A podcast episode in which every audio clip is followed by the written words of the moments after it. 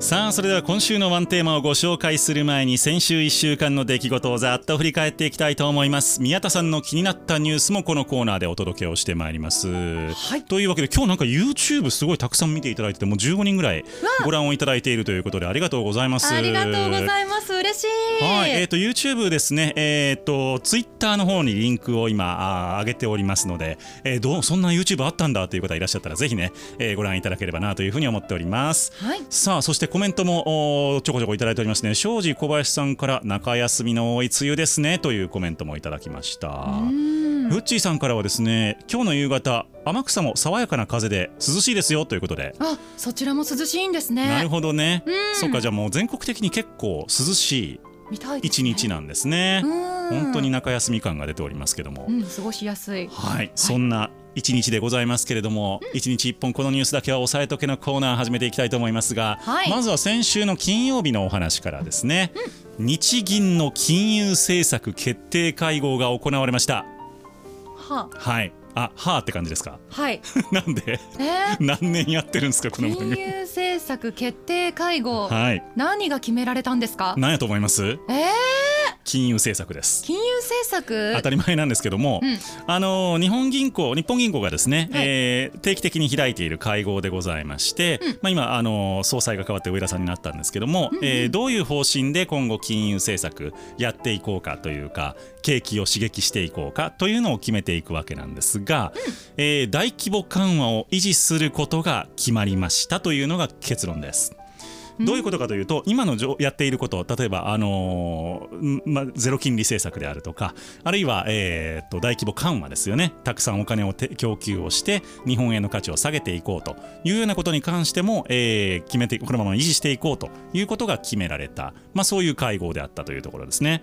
で、上田総裁がですねコメントを出しまして、あのまあ、大体記者会見がこの後行われるんですけれども、はい何があの上田総裁の、おまあ、発言としてポイントであったかというと、実は今年の後半にかけて物価が下がっていくであろうと物価上昇率がん下がっていくだろうというふうに予想をしていたんですが、はいその勢いがちょっと思っていたほどではないと。うん要するに2%っていう目標のところまでスルスルと下がっていく状況ではひょっとしたらないんじゃないのかなっていうえそういう趣旨の発言が行われてるんですね。うーん。でさらに今後その緩和の状況ですよね今行っている政策を修正をするにしても、はいサプライズになるだろうとうんいうコメントもしているんです、うん要するに事前にこれ修正しますよっていうことを言わずには修正する可能性があるっていうそういう発言をしておりまして、あ。うん。まあ、これはですね、あの例えば日銀が急に金利上げますよってあ、言うとですね市場としては混乱するわけですよね。はいはい。なので、えーどっちに行っていいか、まあ、この先もずっと続くのか、これで終わりなのかみたいなことをみんながこう、えーわーわー言い始めて、ですね、うん。金融相場、金融市場全体がこうあの混乱をする、まあ、そういう可能性をはらんだはい。決定だった、まあ、コメントだったということなんですね。へーなの。で、まあ、上田さんとしては、まあ、打ち次第やなということをメッセージを発した、まあ、そんな記者会見だったのかなというところでございますう。んう。んなんか意図があんまりわかんないです。意図が分かんないうん、え、なんか混乱するかもみたいなうん予測をなんで与える必要があるんですか。事前にやってしまうと、はいそれであのインパクトが薄れてしまうっていうことですよねほんほんほん。次の会合でひょっとしたら上げるかも上げるかも上げるかもって言って金利を上げるのと、うん何も言わずにバーンって上げるのとではーマーケットに与えるショックが違うんですよねほんほんほんほん。で今円安ずっと言ってるじゃないですか、うん。でこれってアメリカはこの先金利上げます、はい日本は上げませんって言ってる状態でこの差が開いていってるっていうのが、はまあ、一番の要因になってるんですけども、うんこの差が開いていくっていうのを、まあ、例えばじゃあ日銀が縮めに行きますとは金利上げたら縮まりますよね差がうん。これをいきなりやるのか徐々にやっていくのかやるでって言ってやるのか、その辺でインパクトが違ってくるへだからその一つ、まああのねえー持っておきたいと次の一手としてそこを持っておきたいという意図から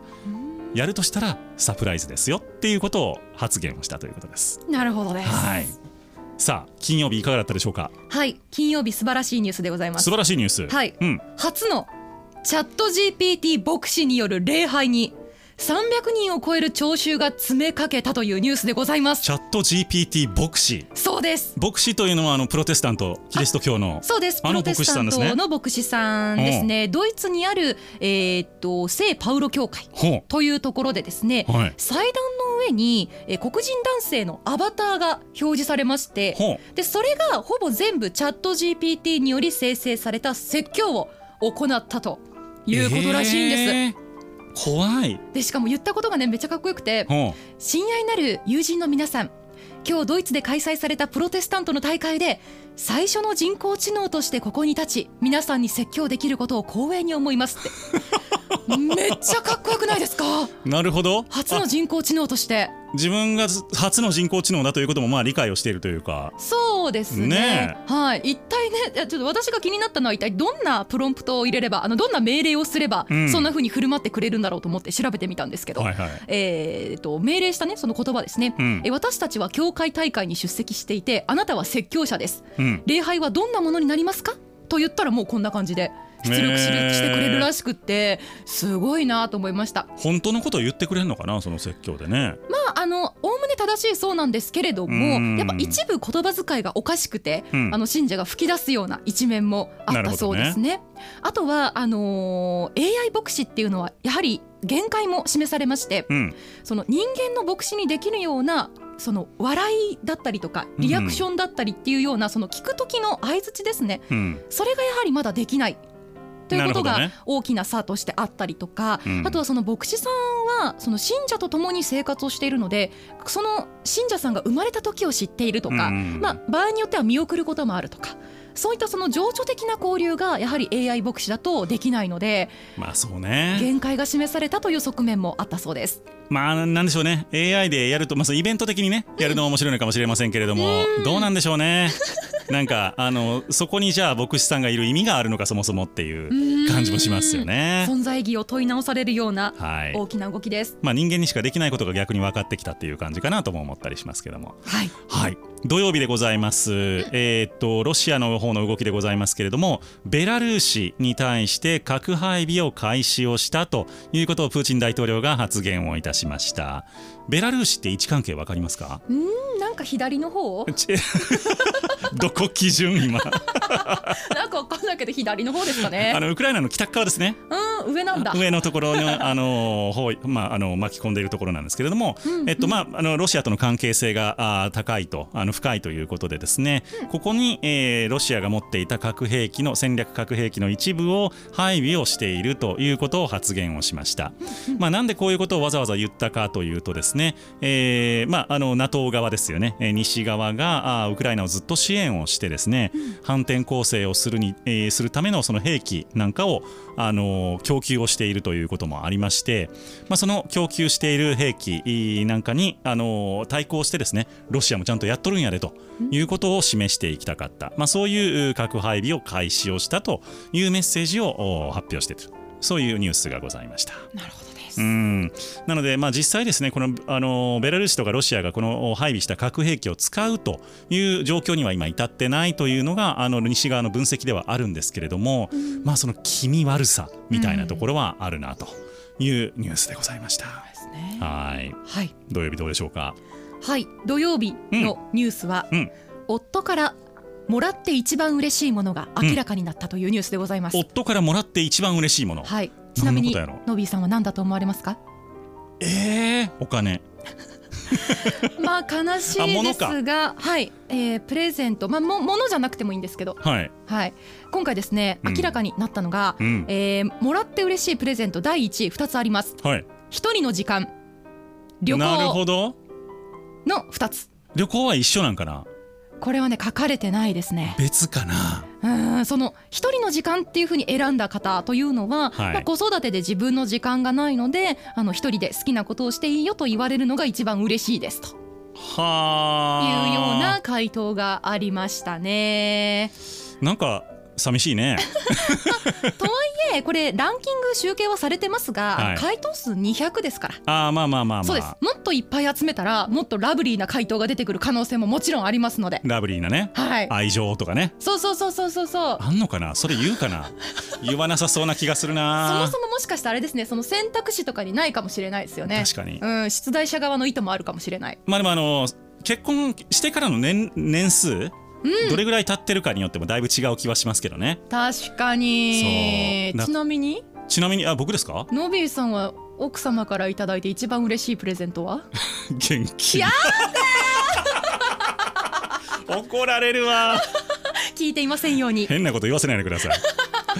いいやーでも難しいですねいざ聞かれると難しいですね、まあパッとはねなかなか出ないですねううんん一人の時間が嬉しいってやっぱ子育て世代に聞いてはんのかなそれってそうかもしれないですねねえうん一人の時間が欲しいってなんか子育て終わった世代に言われるとちょっとしんどいですよねなんあかでもそうだそうだ対象が中学生以下の子供を持つ保護者200人だから、そういうことですよそれはねすごいわかりますよやっぱりあそうですか子育てしてるとそうなりますってそうなんだうんうわーえ私私そんなラブラブな回答できるような夫婦になりたいな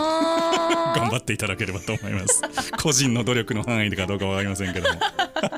頑張り ますはい、さあ、えー日曜日でございますけれどもアメリカあーがですね、えー報告あアメリカアメリカが公表している為替、えー報告書というものがありまして、ご存知ですかこれっていや何ですか外国為替政策報告書っていうのがあの定期的に半年ごとかなに公表をされるんですけれども、要はアメリカが貿易をしている相手の国が為替を意図的に操ったりしてませんかっていうのを調査する、あのまあ、そういう報告書があるんですね。うーんでその中にですね実は日本は監視リストというのに載ってたんですよこれまで。そうなんですなんかそんな操作してましたっけあの、まあ、してたと、まあ、すあ為替介入とかをやっていたのであー円安になりすぎたら為替介入をしてちょっと円高に戻そうとしていたりとか円高になりすぎたら今度は逆にしようとしてたりとかっていうのをうん日本の財務省はやってきたんですよね。うーんまあ、そういうことがあったので、えー実はこれ2段階ありまして、監視リストというところに載ってそこでもさらに、えーまあ、ちょっと行いが変わらんねということになったら次は為替捜査国というところに格上げというか、まあ、認定されて、えー例えばそのお貿易の、まあ、関税をですねその国に対して上げたりとか、まあ、最悪制裁を行ったりとかっていうことになるんですが、日本はその1段階下の監視リストっていうところに入ってました。でここから日本を除外をしたということがニュースとなっておりました、うーんまあ、今ですね監視リストに入ってるのは中国韓国ドイツマレーシアシンガポールスイス台湾ということでございまして、結構入ってるんですねそうなんですよ、うんまあ、あの中国と台湾を別に入れてるところがアメリカらしいなっていうところではあるんですけれども確かにそうです、まあ、あの要するにアメリカにとって、えーまあ、通商相手貿易相手の国として日本は、まあ、あの敵対視はされていないというかいう状況がここで明らかになっているわけですね。なるほどそういう意味合いなのか、うんうんで一方で韓国なんかはですねやっぱりアメリカドルと大体同じようなレートになるようにですね、えー操作を結構していたりするので、友好国同盟国ではありつつも貿易面ではやはりちょっと敵対関係というかお互い注意しないといけないなという関係性にあるということのようです。なるほどですはい、日曜日どうだったでしょうか。はい日曜日はですねうん、最終兵器うん、ヒロシの靴下を体験できる激草体験が生まれたともうやめてください、ご飯の時いうに。ニュースでございます。 どういうことですか。はい、えー兵庫県淡路島公園のはいアニメパーク、うん二次元の森がございまして、二次元の森、はい、はい、こちらでクレヨンしんちゃんの世界を再現したアトラクション、うん、クレヨンしんちゃんアドベンチャーパークというのがあるんですけれども、うん、そこのイベントの中で、うん。梅雨のサラリーマンの靴下は伊達じゃないヒロシの靴下最強パワーアップ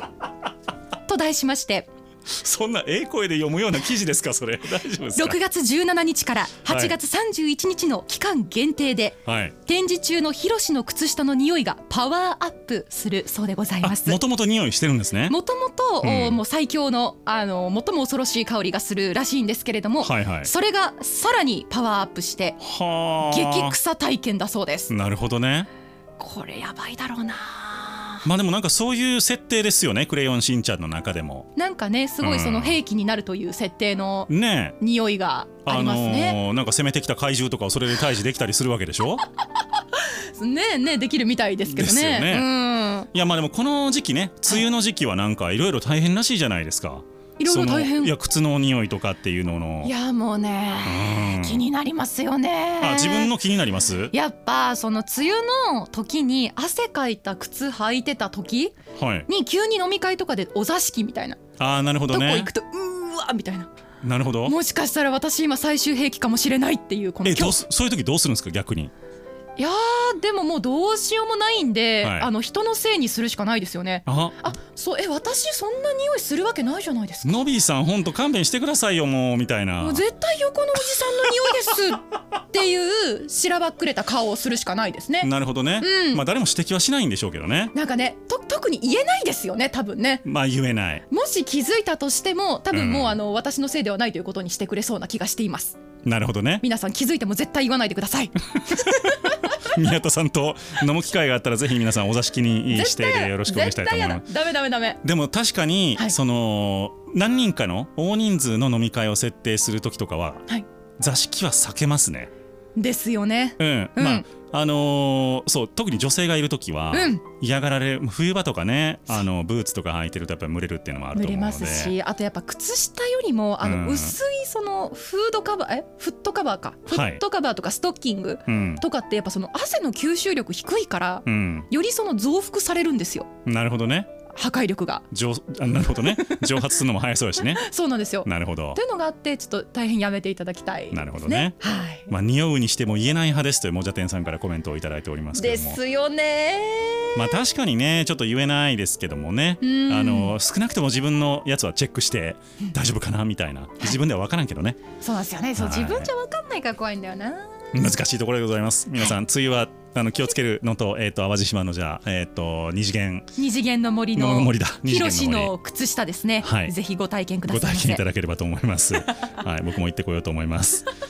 さあ月曜日でございますけれども、えーアメリカと中国の外交トップが会談を行いましたというニュースが出ておりましたアメリカのブリンケン国務長官と中国の、えー外交担当トップのワンさんですね、えーこの2人がですね、えー北京で会談を行いましたで、えーブリンえーアメリカのバイデン大統領がですね首脳会談に意欲を示しているということで、まあ、ブリンケンさん、この後にシー・ジンピン国家主席とも、えー会談を行ったということで、えー今年の秋にも米中首脳会談で、えーが開催されるんじゃないかという方向性が決まっている。というニュースがこの時はあったんですが、はい昨日のニュースでですね、うんあのバイデン大統領が、まあ、あの内輪の集会ではあったんですけれども、中国を独裁国というふうに表現をしたとうんいうあのニュースが出ておりまして、まあ、これに対して中国政府も今強く反発をするというメッセージが出てきていると。だからせっかくこれブリンケンさんねあのシー・ジンピン国家主席には会いに行ってですね、うんえーそれをこうひっくり返すようなことがニュースで後から出てくるっていうのがちょっと大丈夫かなバイデン大統領っていう感じは個人的にはしましたけどもね。ねうんえ最近なんかねあのこけたとかねちょっとねつまずい失たとかね言が多いんですよ。ねえで、まあ、来年の大統領選挙再選を狙ってるという話ですが、うんうんまあ、ちょっと世論的には厳しうんいのかなというところですよね。そうですねはい、一方で、その相手でですよね共和党の方はあートランプ大統領に一本化できていないのでうん候補が何人も何人も立っちゃってるんですよね。なるほどはい、なので、まあ、その本当にその共和党の支持者をちゃんと集めて、えー民主党を倒せるかというとまた微妙な、まあ、その来年の大統領選挙どうなるか楽しみですよね。あーちょっと混乱が起きそうな起予きそう感なです感じねです。はいさあ月曜日どうだったでしょうか。はい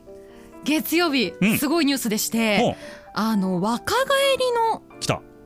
に関するニュースなんですよ。はい。まあ、私あのイメージとして、うんあの不老不死を求める人って、うんあの昔のおとぎ話とかの世界だと、うん。若い女の生き血をすするみたいなそういう表現があるじゃないで すかはいはいはい あはるい。じゃないですか。なであの、まあ、そういったことが本当にあるんじゃないかっていうので若い人の血に若返り効果があるかどうかというのを調べた研究があるんで す。すごいことやりましたね。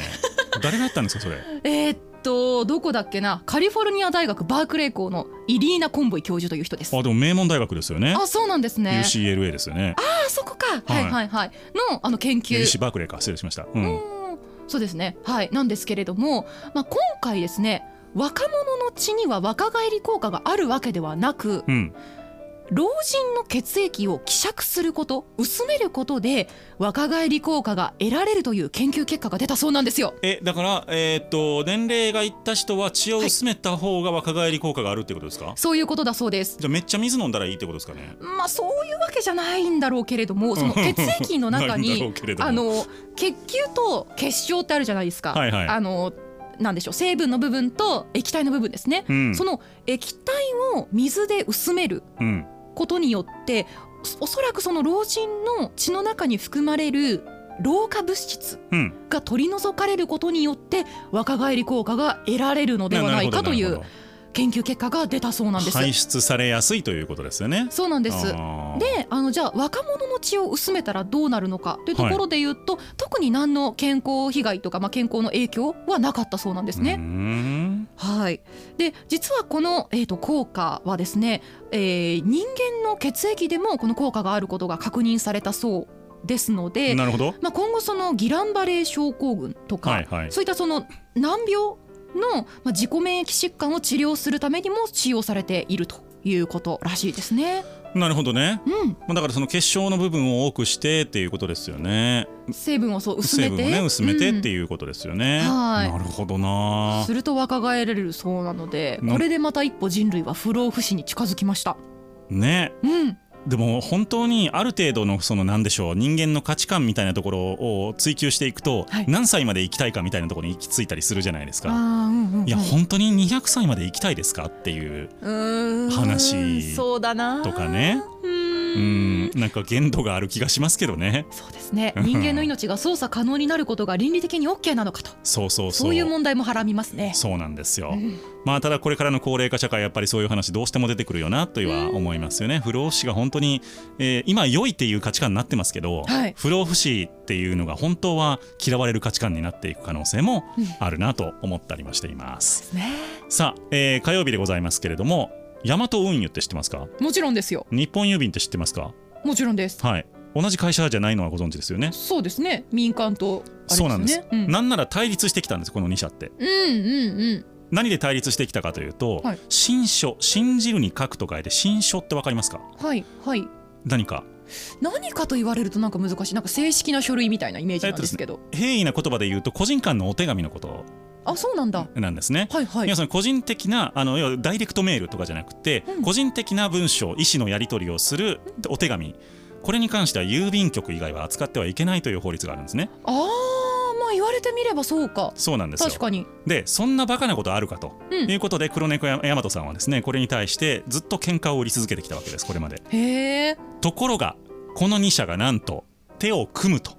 いうことでございましてなんとヤマトが集荷した荷物を日本郵便に配達を委託するということが決まりました、へえなんでかというと2024年問題出た、人手不足でございます、うん、要はそのヤマトも、えー同じように、えーね、荷物を配達をしていきたいメール便というのもやっていきたいんだけれどもいくらそれをやりたいと思っていても配達する人が足りないという状況なんですね。うんうんなので、まあ、都市部なんかではできるだろうということなんですがやはり、えーちょっとですね離れてしまう、まあ、地方に行くとですね、えー人手が足りずにそのメール便1通数十円で配達をするというのは現実的にコストに合わんということになりまして、日本郵便に配達を委託をするということになりました。なるほどというわけでこれまでですねその新書の配達ををできるできないっていうので、えー郵便とあとそのその他物流ですよね、うんが対立してきたわけなんですがなぜかなななんとですね人手不足というのを、えー一つのきっかけにしてうん手を握ることになったといへうーニュースでございました。なんかそれだけそのすごく深刻な問題なんだなっていうことの大きさがわかるニュースですねそうですね、まうあ、んこれまでずっと対立してきた2社が、うんえーここで手を取る手に手を取り合ってということにならざるを得なかったという、まうあ、んそれぐらいのインパクトのあるニュースだったということで覚えておいていただければと思います。はい火曜日どうでしょうか、はい火曜日はですねうんアップルうん、ありますよねはいはい。はいあの会社がですね、うん。果物のリンゴの画像を商標登録しようとしているといそうんなことできるんですか？ニュースがありましてへーそうなんですよなんかそもそもアップル今までもそういう動きをしているらしくて、うんえースイスの知的財産研究所というところにうんリンゴの白黒画像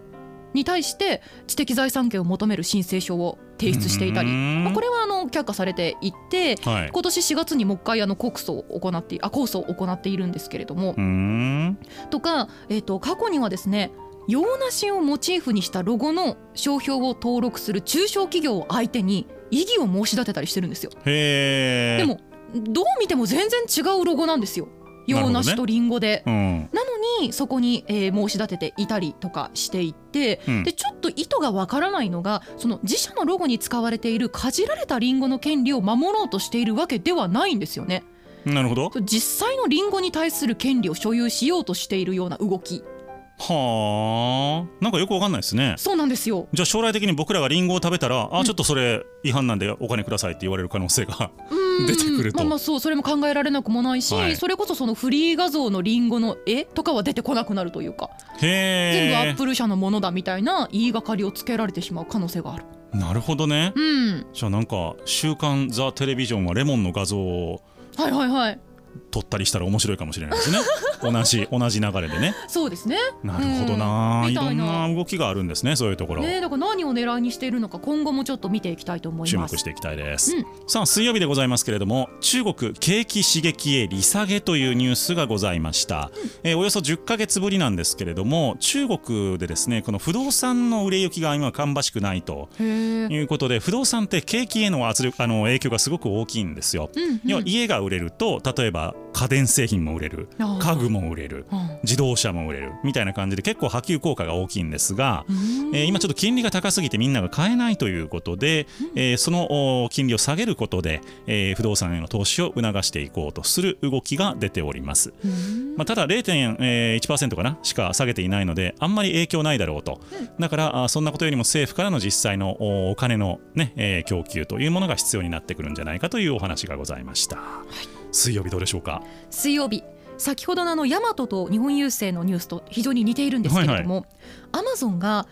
2024年までに労働力を使い果たす可能性が指摘されているという使い果たす、はいうん、えーアメリカのアマゾン倉庫で働く従業員の数が、まあ、一部地域ではすでに危険なレベルに達しているそうでして、うんうんえーアリゾナ州の、えーフェニックスの都市圏では2021年末までにだからもうもう過ぎてるなうん、とかあのカリフォルニアではもう2022年末までにというところで、うんえー利用できる労働力をすべて使い果たす見込みだと。へえ今そのじゃあ注文受け取って梱包して出荷するっていうのを、まあ、100万人を超える従業員で処理しているそそうなんですよ。んなにいるんですそねんなにいるそうなんです。はあなのでもうすでにその今の労働条件で、えー来てくれる人にはアプローチしきっている可能性があってこの先さらなる労働力を確保するためにはあの最低賃金を、まあ、1ドル上げるごとに7%ずつ労働者が追加されるだろうというふうに予測をされているそうです。まあなるほどね、うんまあでも1ドル上げようと思うと結構なね年間とかで見ると結構な追加になりますからねね、100万人とかいたりするとますますですよね。すごいでですよね、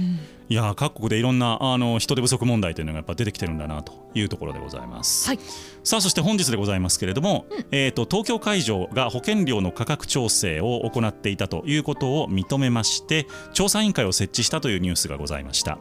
で、えー、と何が起こったかというと東急グループっていう会社あるじゃないですか、はいあのね、不動産と電鉄をやってるあのグループですけれども、そこに対して、えー、と東京会場をはじめとした日本の、えー、と損害保険会社がですね保険を提供していたわけです、うんサービスをねうん火災保険とか、でその保険料価格を不当に安く提供していた疑いがあってうん金融庁があーこのお損害保険会社に対してちゃんと報告をしてくださいということを求めたわけなんですが、えーその、おまあ、求めたというニュースを受けてですね東京会場はすみませんやってましたとでしかも当社が主導してましたというコメントを発表していますでこれ保険業法で禁じられているんですね不当な値引きというのはなので今後ちょっと大きな問題に発生していく可能性があってまああのひょっとしたら一社だけでは一社だ東急さんの問題だけではなくてうん他にも同じようなことをやっていた可能性はあるんじゃないかということで、ちょっとですね今後、おーまあ、あの金融庁を巻き込んだ大きな問題となる可能性があるということで覚えておいていただければと思います。はい今日はどうでしょうか今日はですね、うん運転マナーの良い都道府県、うんベスト5が公開されたというニュースです。おう、はい、えー信号のない横断歩道で一時停止するかどうかを調べたうん、というものに過ぎないので、まあ、一概にね運転マナーがいいっていうその一つだけけってことですね。、はいわかんないいんですけれども、うん、えー1位長野県でございますえで2位が兵庫県ー、はいなんですけどここのね間に20%もの一時停止する割 合の差がある長野県民すごいですねじゃあ長野の人はめちゃめちゃ親切だということがこへのえ研究で明らかになったというニュースでございままあしでた、も一時停止ねうん僕も一回やられたことあり ます、あれはね分からんかったいや信号ないとねなかなかそう油断しちゃいますよねあのね全然あの抜かしたろうと思ってなくて不注意でね止まらないってことはありえるんでうねん怖いんですけどもそっか、はい長野県1位が長野県2位が兵庫県はいなるほでど3位が山梨なるほど4位静岡、はい5位熊本となるほどいうことでねございました、まあでもねいろんな交通ルール変わっていってますから皆さん注意しながらね、えールールを守りつつうー運転していただければと思います、はいというわけで1日1本このニュースだけは押さえとけのコーナーでした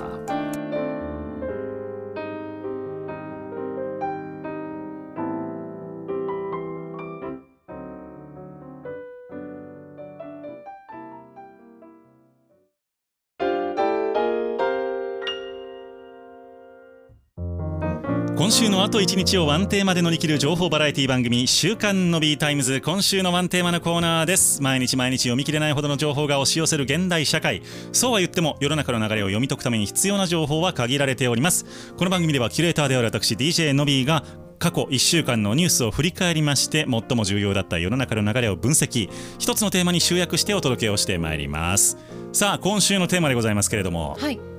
離陸するモビリティでございますうん、空飛ぶ車あ 言っちゃった。 まあ、あの自動車の EV 化とかっていうのはねずっと言われてきて、まあ、世界的な流れとしてもう止めようがない流れになってきているわけなんですが、まあ、日本メーカーもこれまではねあのエンジン車やっぱりやっていきたいっていう風な意思も示してましたけれども、うんもう EV に行かざるを得ないという状況になっております。なるほどただその EV の先を見つめた動きというのも実は始まっておりまして、うんまさに国を挙げて新たなモビリティに向けて離陸しつつあるそんなニュースが多かった1週間でございました、お届けをしてまいりましょう、先週の金曜日でございますけれども経済産業省がですねトヨタに補助金1200億円を出すというニュースがございました、何のためかと言いますと電池でございますおうちなみに車載用 EV 用の電池、うんシェア一番多く握っている国どちらでしょうかえー、EV でしょ、うん中国正解です来たうんどれぐらいかわかりますえーでも結構ありそううーんどうだろう40%とか5割あ50%なんだ中国が50%を握っておりましてはあ日本は1割弱なんですねいんだそうなんです、うんで、まあ、今回のそのロシアのね、えっと、ウクライナの戦争なんかでも示されました通り要は他国に供給を依存してしまうと、うんね、あの中国と日本の仲が悪くなってしまうともう電池売りませんという話になりかねない、うんそうすると車メーカー困ってしまうので日本国内でやっぱり作れないとダメだよねということからトヨタの EV の電池生産の技術そして工場に対して1200億円の補助金を出すということが決定いたしました。へえはい、なのでもうトヨタもそうなんですけれども、うまんあ、それ以外の会社もですね自動車あー会社もやはりどうしてももう EV の方向に行くしかないとうんだからガソリン車ももちろんこの先続けてやるんだけれども、うんうん同時に EV というものも進めていかないと大きな時代の流れに取り残されるさらに国内でいろんなものの調達を完結をしようというところまで今、あーね、計画が伸びてきているとうんいうところなんですね。なるほどそして土曜日のニュースにもですねその先の話がありまして、トヨタがじゃあその電池を開発するために1200億円の補助金をもらう、まあ、大体それって3分の1ぐらいしか補助されないので、うん総額だから、えー、と3600億円ぐらい投資をするっていうことになるんですけれどもへえそれ一体何に投資をするのかという形ですよね。うんうんで今、えー車載用電池に使われているのの一番多いのって何電池かご存知ですか鉛蓄電池ちリチウムイオン電池。リチウムイオン電池鉛もあり ますよ。はあはあはあはあでリチウムイオン電池っていうのがあるんですけども、はいその先です、はあリン酸鉄リチウムイオン電池うん LFP というものをはい今開発をしようと進めているんですね、はあで一番こう実現可能性が高くかつコストが安くなりそうだというのがこの LFP というやつでございまして、へえまあ、この生産技術の確立に、えー投資をしていこうとうんいうことはもちろんやるんですがそれに加えて先日もちょっとニュースがありました、うん全固体電池というやつですねなんだそれは今そのお液体をやっぱり使うわけですよねあの電池の、あのー素材としてですね、はいはいはいその液体を使うとやっぱりその分ですね、えー充電をするスピードが遅かったりとか、あとスペースを取られてしまうので、えー電気を貯められる量が少なかったりとかするわけなんですね。うーんこのデメリットを解消する全固体電池というものを今開発をしているところでございましてなんか10分充電したら1200キロ走れるみたいな強っすごい技術なんですよ。へえでこれがまああの2027年になんとかものを作りたいというふうにトヨタはあ言っているんですけれども、うんうんこれを実現に向けえ実現するのに向けてですね、えー投資もしていくということで、電池開発全方位でやっていきますよということを表明をしていますす。。ごいうんへーなのでもう EV は当たり前その先じゃあどの技術を取っていくかっていうところにも意識がいってるということなんですね。なるほど。はいそして、えー日曜日の記事でございましたけれども、うんニデック日本電産ですね旧日本電産ですけれども、が、えー車の部品に参入をすると、空飛ぶ車の部品に参入をするとおお。いうニュース。が出ておりました。はいはい。えーこれはあーブラジルのエンブラルとですね、えー提携をいたしまして、えーまあ、合弁会社を設立をして、えー空飛ぶ車の部品というのを供給をしていくということだったんですけれども、なんとですねこの空飛ぶ車、あーかのニデックの会長がですねはい。将来は一家に一台になると空飛ぶ車が。そうそういう世界が来るんだとう。ん。だから私は今ここに投資をすることを決めたというふうに表明をしているというぐらい社運をかけたそんな投資になっているということなんですよね。一大プロジェクト。そうですうん大変なことでございますようん。だから将来もうその辺をブンブンブンブンねええ。ドローンの。でっかいやつみたいなのがなんかあれですね。道路よりもその難しそうですね。事故を防止するのが。そうだから本当にその、あのー法整備であるとか、うんあのルールの整備っていうのをちゃんとやっておかないと、ねまあ事故が多発してね、うんあの大変な被害が出る可能性もあるので、うんうまあ、ん。その辺はねやっぱり日本とかアメリカとか、まあ、先進国がちゃんと主導してやっていかないといけないのかなと思いますし、まあ、距離が伸びてくると本当に外国行けちゃったりしますから、そっか。そうなんですよ。じゃあ今度なんか飛行機産業への影響もありそうですね。。そううなんです、うん。ねえーまあ、航空機産業、まあ後でちょっと言いますけど航空機産業って安全性の問題があるので、はい参加する企業ってほとんど変わらないんですね。うんうんうん。技術がやっぱりずっと継承されてくるので、うんただこの、えー家庭用とか、まあ、空飛ぶ車に関しては、今まさに作っているところなので今参入しとかないと後から入れないっていうことになるんですよそっかそっか。だから今やる意味があるということのようですなるほど。そして月曜日でございますけれども、うん。えー先ほど電池の話がありましたはい。電池ってあのスマホ使ってると分かると思いますが、うん数年でやっぱり使えなくなるじゃないですか本当に。ねすぐ充電切れちゃう。膨らんできたりとか、うんそうそう充電がねすぐ持たなくなったりとかするんですが、はい。じゃあそれでポイポイ捨てていいのかっていう話です。いけませんよねと。うん。じゃああの捨ててじゃあ新しいまたねあの金属取ってきて電池を作るみたいなことをずっとやってたらすぐに金属なくなってしまいますのではい。 EU で電気自動車で使われる、えー蓄電池のリサイクルを義務付ける制度を導入するとうーん。いうことなんですね。うんうん。で2027年までに 50%31 年までに80%を再資源化することを義務付けるということなんです、うんまあ、あの技術的には可能らしいんですけれどもそれを全体のシステムとしてやっていくっていうことを義務付けるというのは世界で初めてということのようですね。まあ、あの一旦あの作ったものをちゃんと再利用していくっていうのはもちろん必要ですし、えーまあ、それをやることによって逆にまた安全保障にもつながると、さっき言ったみたいにあの、ね、生産国に頼らなくてよくなるのでそえーそれもやっぱり進めていかなければいけないねという方向性も示されている、まあ、だから単純に車を作るっていうだけじゃないんだよとその先が見据えられているということなんですね。なるほど。で火曜日でございますけれども空飛ぶ車離陸間近という見出しで日経が報じましたパリ航空ショーというのが開かれていますで日本はあの重工さん三菱重工さんが、えっと国産ジェット機の開発を断念するとかね、うんちょっとあの航空関連ではあまり良い話題ないんですけれども、うんうんただ、えー国内のいろんな会社が海外と連携をしてこの空飛ぶ車っていう分野に結構投資を行っているんですね。うん。なのでこのパリ航空ショーでは日本企業の出店こそないんだけれども、はい日本企業が合弁会社をやっていたりする、まあ、そういう、えー会社がですね多数出店をしているということで、まあ、これから空飛ぶ車というのはやはり一大産業になっていくんじゃないかということを感じさせるそんなあーショーだったというところでございます。なるほど。